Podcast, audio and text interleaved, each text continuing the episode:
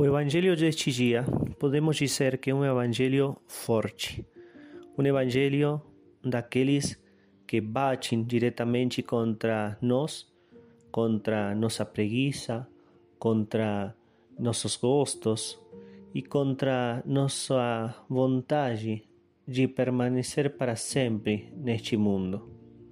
Jesus Cristo nos diz com toda claridade que se somos fiéis a Ele, seremos perseguidos. Vamos sofrer por ser fiéis a nosso Senhor Jesus Cristo. Sereis odiados, diz noutro lugar. E ele apresenta isso como uma realidade necessária. O sofrimento é uma realidade necessária.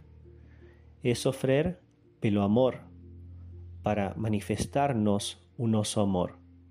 É um sofrimento que tem como motivo a nosso Senhor Jesus Cristo, porque se vamos a sofrer, tem que ser por Cristo.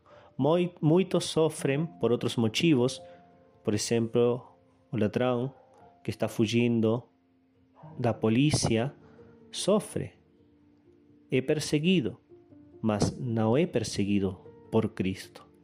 O motivo tem que ser porque vivemos assim como nosso Senhor Jesus Cristo nos ensinou.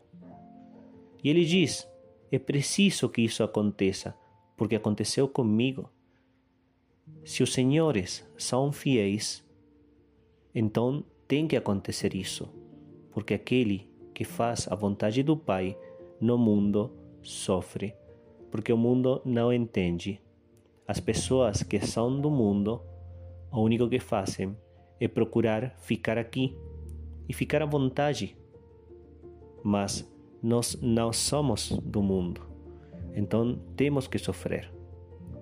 Esse sofrimento não tem que ser para nós motivo de desesperação, muito pelo contrário, Jesus Cristo, em outro lugar, ele diz, falando dos sofrimentos dos fiéis, ânimo. Não está dizendo força, Poderia ter falado força, poderia, mas ele falou ânimo. E falou ânimo porque a grande tentação daquele que sofre é perder o ânimo, deixar ganhar a tristeza e com a tristeza qualquer outro, outro mal. É a realidade. A tristeza tira de nós toda a força e então que fica para nós? Nada e qualquer mal, qualquer tentação, vai vencer, acabará vencendo. Por isso, Jesus Cristo, uma vez mais, hoje nos diz ânimo. E nos diz ânimo porque Ele venceu o mundo. Certamente, aqui teremos que sofrer, mas sofrer sabendo que a vitória é nossa. Cristo já venceu. Isso é motivo de alegria.